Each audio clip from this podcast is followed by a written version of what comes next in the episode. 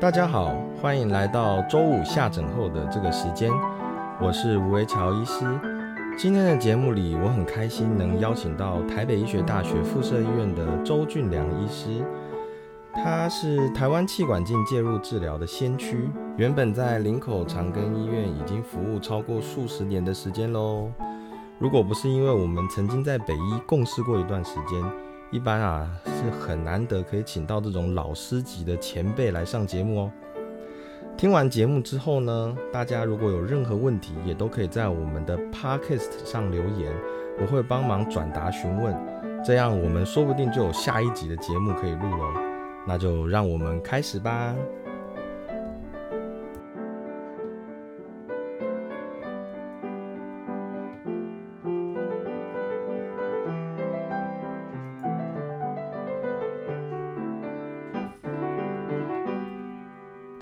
先先先说说看看吧。好的你觉得胸腔内科跟外科是怎么样的差别？其实我觉得内外科一样啊，因为只是外科它呃多一个呃进到手术室开刀这样子其实啊、我的想法就是，不管是内科或外科，都是医师，只是治疗的手段跟主要的帮助病人的场合是不相同的。嗯，比如说外科医师，他主要治疗病人的场合是在开刀房。嗯对是除以能够把它完全切除，或是把它从身上移除的，这叫做外科医师。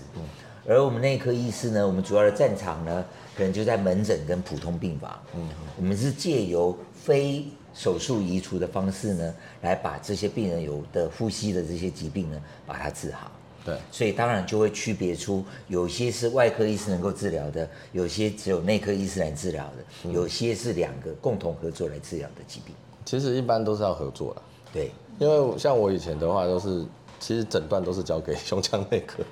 基本上我没有在自己诊断，我都是看内科的诊断。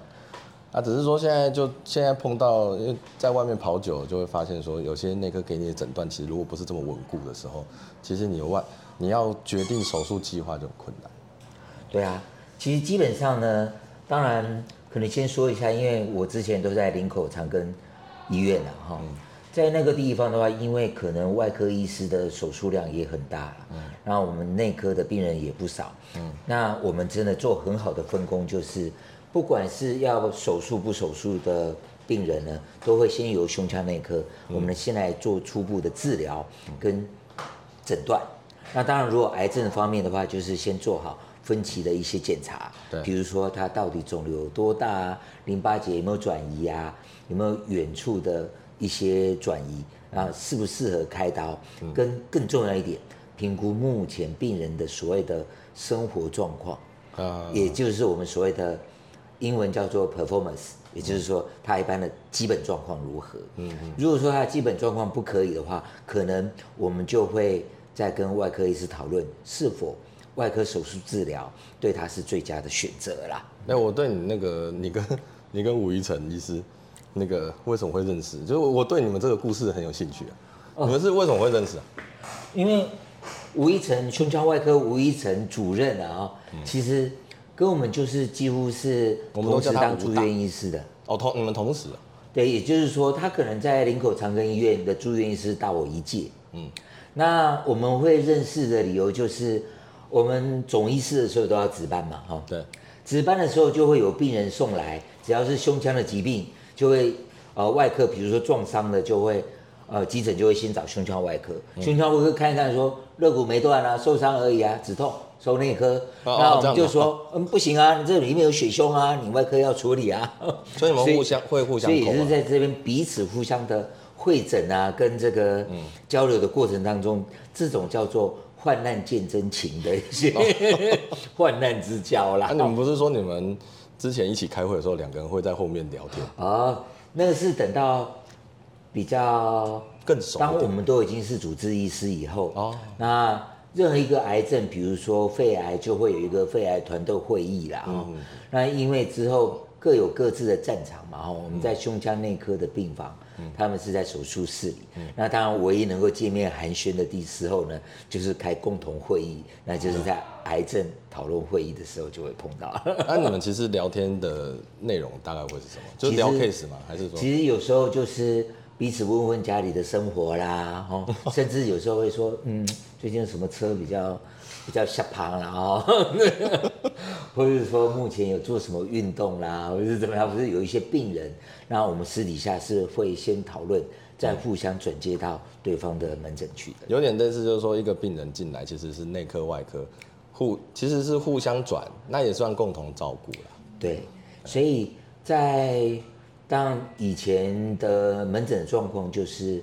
如果说因为常常有一些病患他就诊的时候，他是搞不清楚要看内科还是外科，哎、对，常有这种事情。对，那所以在林口长庚那吴一成吴医师，他只要碰到是一个虽然说 X 光很明显就是有一颗肿瘤，嗯，可是，在未经诊断跟没有分期的的诊断检查之后之下了，哈对，他就会都先转我们胸腔内科的门诊，由我们来帮他排定了一些切片啊、分期的分期的完整以后，完整的才会才会给外科医师做手术的手术。对啊，其实我就觉得这样子模式，你知道我比较习惯，因为我会觉得说，呃，当然不是说我不能，呃，我很懒惰做诊断，不是啊，我是觉得术业有专攻，你把这个东西，啊、转把这个病患交给内科，对啊，啊，其实气管镜也是内科做的比较熟练，然后跟至少患者满意度会比较高嘛。那你把他的整个完整做完，那我们就是去专心的 plan 这个 surg surgery 的部分，其实就好了。对啊，不止这样，而且我觉得哦，这样如果说先经由内科诊断分歧，那其实外科医师在手术之前也会根据这些检查结果，会有自己再做一次的判断对。我会觉得一个病人能够有两个虽然是共同专业，可是不同治疗方式的医师共同评估或过后呢，再来决定他的治疗方向呢，我觉得这对病人是比较好的一个模式。比较好，对，比较好模式，就患者会觉得说，他感觉上有被整个照顾那种感觉，那你前后都不用担心。像我，我觉得离开了比较大医学中心之后，其实会有一个问题啊，啊，很多人都会怕说，哎、这个病人如果转给另外一科，他就不见了，你知道吗？就就是我觉得那种想法好像好像不是很能够对，我也觉得在比较大的医学中心啊，哈，似乎大家共同合作的机会反而比较大，比较大，甚至呃说一句难听一点，然后就也比较有礼貌。比如说，在以前在在比较大的医学中心，假设我有病人要转给想转给外科吴医师的话，我们都会事先先打电话，先打个电话，说我目前这个病人我的认定啊、或是怎么样是怎么样一个结果，为什么需要您的这个高手这个来出手协助啦？哈、先做一个算是一个礼貌。可是，先做一个沟通。在规模比较没有那么大的医院呢，好像就就随随便便就转给你门诊去了。就是像外科，我们有时候接到病病人转过来哦，其实什么都不讲，其实很困扰，就变成是说，我要你问病人说，哎呀什么问题，他就会觉得说好像有那种断线的感觉。哎，我前面不是已经跟你们讲一堆了，而且我现在碰到一个好像完全搞不清楚状况，说要来帮我开刀，其实心里面感觉落差蛮大。对啊，的确，因为我胸腔科门诊，当然我的另外的专长就是内视镜的诊断跟治疗，然后对，也常常有肿瘤科的病人转到我门诊，然后病人来，那我们习惯性，像吴医师，你应该看诊也是，都会问病人说，哎，你是有什么问题需要我帮你解决，或者你有什么主诉？对，那有些时候有些病人就会，他反而是一脸疑惑的看着我，是医师叫我来的啊，你应该要知道我要干啊，嘛、对啊，就是感觉好像我已经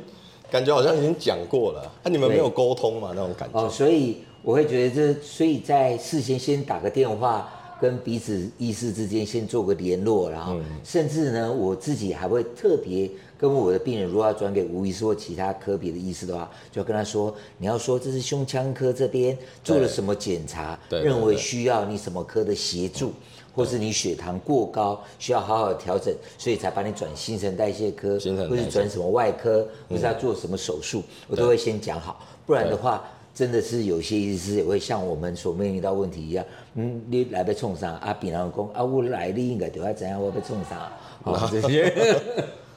这些问题就会比较减少。其实我们两个同在医院，就是我们两个都在北医的时候，我自己会觉得说，呃，第一接你的病人很安心，第二就是说我把病人交到你这边，我也会很安心。像之前就有碰到那个。啊，气管支架那件事情，嗯，虽然我们是到是一起看，然后一起处理，可是我就觉得说，呃，因为周医师在在身边呐，就会觉得说，哎，我无论多难的 case，啊，还有像那种病人，就是说来，我也不知道他淋巴结到底什么状况，就是就是不用不用想，我就直接转给周医师，反正诊断他一定会一定会给我一个呃说法，让我好好去跟病人交代，surgical planning 也会变得很简单了。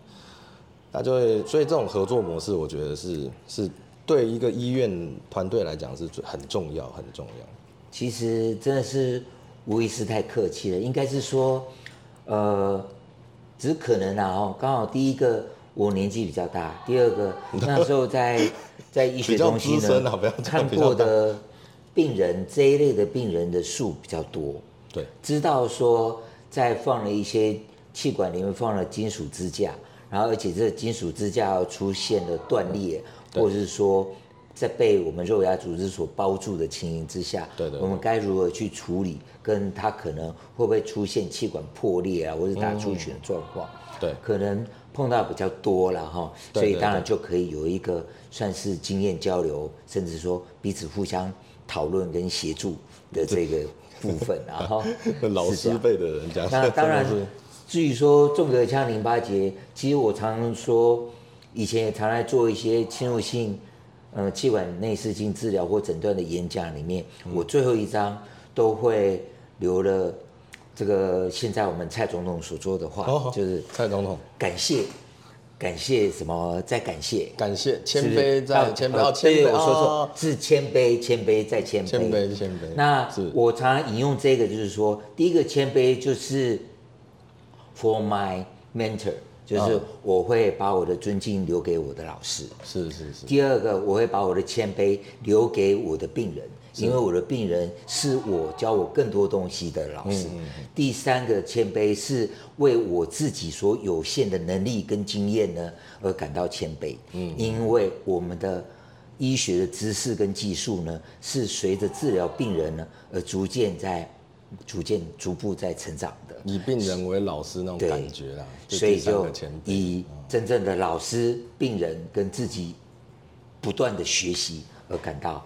一再的谦卑。我觉得老师辈的人讲话真的都是 非常非常厉害，你知道吗？因为他带学生带久嘛，所以说你都知道说要跟啊后面比较年轻医师你要教什么观念，然后你要啊这个部分你要怎么去思考？我觉得这个价值观呐还有想法都。非常珍贵了，阿波周医师在这边也不算退休嘛，所以我还是想要问说，哎，你当年哦为什么会走进就是气管介入性治疗？这因为这个其实是吃力，算是现在看起来好像有点吃力不讨好，因为健保点数也不是真的非常高，对，但是问题病人病患又通常很困难，他那个时候是有志于此嘛，还是说有什么是兴趣关系吗？还是呃，其实可能跟个性也有关系啦。我也一直在纳闷呢，我应该要走外科医师的哈，那怎么会 会变成走内科医师？当然这有很多的因素。当初是当我升任主治医师大概第三年的时候呢，国内引进了所谓气管内视镜的一些治疗的设备，嗯，包括电烧啦、支架这些东西都开始引入。对，而那时候呢，我们也的确有很多的病人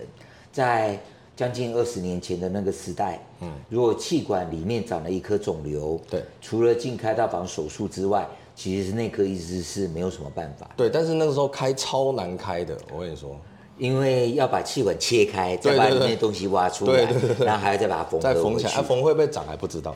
啊，当然，除了那时候这种气管内的肿瘤，除了外科医师切除之外，再来就是用放射肿瘤科去照它，那个看会不会把肿瘤给造小了哈。不过基本上呢，它可能把肿瘤造死了，它还是一团东西在那里啦。对对对，啊，真的会好好的呼吸畅通是是不太可能，不太可能。对，所以在那时候就是既有说有一大部分的病人需要这样子的协助，所以就开始做这个气管内介入性的治疗。嗯，那也就是开始用很简单，像你们在开刀房常用的那种电烧，对，算算是单单极电烧，单极电烧，然后就开始治疗气管内的肿瘤。哦，这很很传统的时候就开始，对，就开始，也就是只是单极电烧的时候就开始了。哦。那时候也是从到底要用多少的瓦数，哦，可以达到能够把肿瘤切除又不至于出血太大量，对。的这个比例，也就是慢慢的瓦数也是从一点一滴的从病人的身上跟我们治疗的经验上面逐步的累积经验。在台湾当时你们应该是算先驱了，最早做的应该是，应该是那时候厂商第一台机器就是卖给我们了，哈。就直接在长庚先开始了，这样对，就开始。啊那个时候你大概做了几年？就说呃，觉得说好像技术有办法，说哎服服务大众啊大众多难的 case 大概都没问题。也当学生，因为那时候真的病人也蛮多的啦哈，而且那时候在开始我们做差不多一两年左右，嗯，来了一个非常非常复杂的一个年轻病患，嗯哼。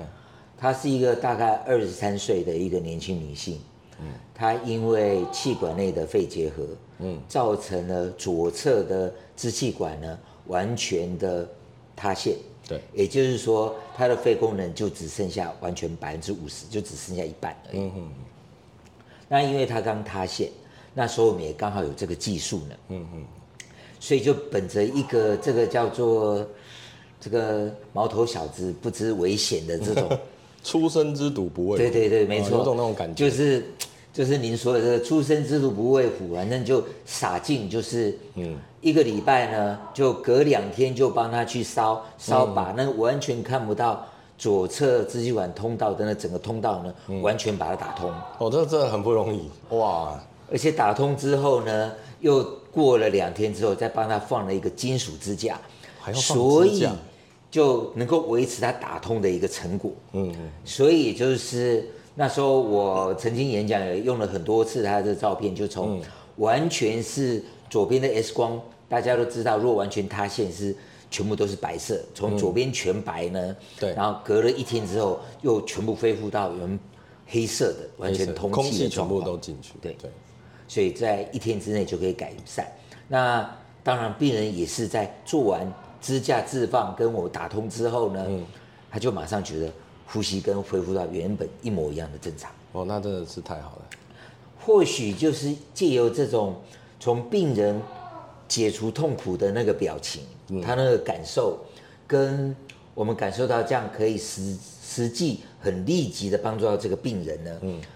在潜意识中造成了一个继续在往前继续呃钻研更高深。技术的一个动力啦，没错，你就是看到他这个问题解决，你那个心里面成就感就会就自然浮出来。对对，那就算这个只是就是吃力不讨好，真的 哇，真的是我看你的之前在做，那个其实都真的蛮难的。那之后还有一个让我很印象深刻的，就是在肺癌的治疗，当然现在大家肺癌治疗，当然除了手术之外，有很多治疗的选择啦哈。对，传统上就是。化学药物的治疗，然后放射，呃，放射线治疗，嗯，之后就慢慢出现了标靶药物啦，那些等等新的治疗。然后我还记得在标靶药物出来没多久呢，那时候有一个病人，原本是其他主治医师的病人，嗯嗯，他也就是化疗药物、标靶药物都用了，他肿瘤还一直在长，而且长满了、布满了他的所谓的淋巴结跟气管内的转移都很多。哦，那那就不太能呼吸对。也就是说，他从可以工作呢，到根本只能窝在家里休息。嗯，那时候那位主治医师呢，就来寻求我的协助，我就帮他做。对，在住院一个礼拜之内，把他气管内的肿瘤把它打通了。嗯，哎，很神奇的，他就又可以再回去上班了。你救了他，然后呢，大概半年左右，他又长进来，又长满了，就在住院，我再帮他打通。你再救了他，哇塞！所以也就是说，一般认为，大概这个病人的所谓的寿命跟余命，大概一定要停止的时候，又因为这样呢，让这个病人多活了三年。可是他是变成说，因为你这样子，变成他是比较舒服，也比较快乐了。多活三年，不是说每天他还可以回到工作的岗位上面去工作，还可以工作。虽然他的肿瘤还在身上，而且持续在长。我觉得这个非常重要，这个就是救人一命，不只是救那个命，而且还救他的那个人生。因为他三年其实他可以做很多事情，他还有回去工作。其实对啊，其实当然那时候也没有想那么多啦，说我们到底要救人命，而是觉得其实医师啦，哈，嗯。当可能以前我们在医学生的时候，我们医学伦理的老师呢也教了我们多。当我们大家都学过医学伦理，对对。可是可能每个人接受的不一样，对。可是我个人接受到的是，可能我们身为一个医师，我可能没有办法治好所有的病，嗯。可是我们医师真正的职责呢，跟天职呢，是消除病人身上的苦痛，消除病人身上的 suffering。也就是他的不舒服。哦，听得很。那如果是一个可治好的一个疾病，当然把疾病治好，病人就会消除他的痛苦。对。可是当这个疾病没有办法被彻底的消灭呢，那我们就只好用其他可以让他改善生活品质的方式，嗯，来让他的痛苦能够离开。所以这就是我个人认为，我们医师不是万能的，但是我们就是要来让他身上因为病痛。啊，因为疾病所造成的病痛呢，能够降到最低的程度。我听得非常感动。对，因为我们有的时候，呃，外科其实有时候，呃，病患术后其实是很会疼痛嘛。那像以前时代是开胸时代的时候，他那个伤口这么大，其实顾也不是很好顾，所以常常就是会有那种心里面会有那种拉扯啦，就是到底我做这件事情到底是解除他的疼痛，还是说其实是增加他的疼痛，你知道吗？但是像你这样子，就是因为毕竟哈，其实气管如果说啊被肿瘤或者是啊淋巴结所压迫哈，一般来讲你要从外面治疗哈，非常非常困难。你开一个这么大的伤口，伤口不一定会好过。但是你从里面，从内视镜里面去做，马上让它打通，让它可以呼吸。因为哈，我我我知道那种那种窒息感其实很可怕。其实那些病人如果身上带着这个东西。他有那种窒息感，其实不可能睡不好觉。白天你就算他白白天，他就只是一天到晚盯着自己，哦，我还有没有呼吸那种感觉。对我觉得，可是你给他这个，算是给他这个机会，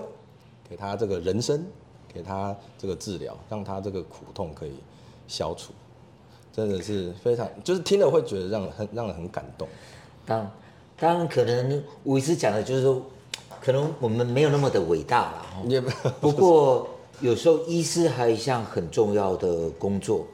要让病人觉得放心，嗯，跟他后面有人在协助他。对，我也记得以前曾经有一个病人，他虽然住在我们胸腔科，是因为呼吸困难，可是他是因为食道癌，啊，他食道的肿瘤太大，往前压迫到我们的气管，嗯，所以他在。主要的最大的我们的气管上面，因为被压迫变得很扁，对，所以这个病人呢，平常慢慢的呼吸，不要走路都还好，嗯，可是他起来上厕所，或者是他一紧张的时候呢，嗯，他就会变得呼吸急促，啊，呼吸急促，那这样就会造成我们在呼吸的状况。也就是说，在那个狭窄那个通道上面呢，又空气又快速的流动的话，就会产生很多乱流，它就真的有完全窒息的感觉。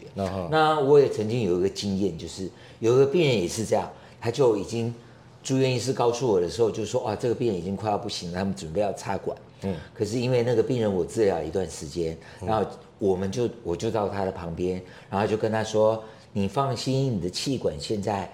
还可以，虽然说已经很狭窄，所以你听我说的，你就慢慢的一下一下的呼吸，吸长跟吐长，哎，在很快在三分钟之内呢，他要回到他原本没有那么喘的状况之下。哦，你靠讲的就让他不喘，也就是让他能够放心，让他因为我想，如果说大家有过那个经验的话，就是当你真的。比如说，鼻塞的很厉害，你越紧张的时候，就越塞的越痛苦。然后，对啊，对啊。但是如果说你能够放放松你的心情，你呼吸的次数能够减缓的话呢，你你这个窒息的感觉呢就会大幅的改善。嗯，真的，真的没错。所以这个就是我们要解决病人呼吸困难，这个有很多很多的方法啦。但是就是可能也要我们尽力去协助他们了。嗯，所以是今天我们是第一次录音了。其实我也不，我也没有预期说我们可以录到现在已经二十五分钟。是啊，这样子就是一集节目啊。那我跟你说。我们不要急，因为你这个梗太多了。然后我跟你说，我们聊的这个梗太多了，不要一下子把它用完。哦，我们这今这个集这一集节目先到这里就好。我让大留一个感觉让大家期待，对不对？因为我也希望说节目大家可以持续在听，好不好？好，那那我们下次继续分享。好，谢谢。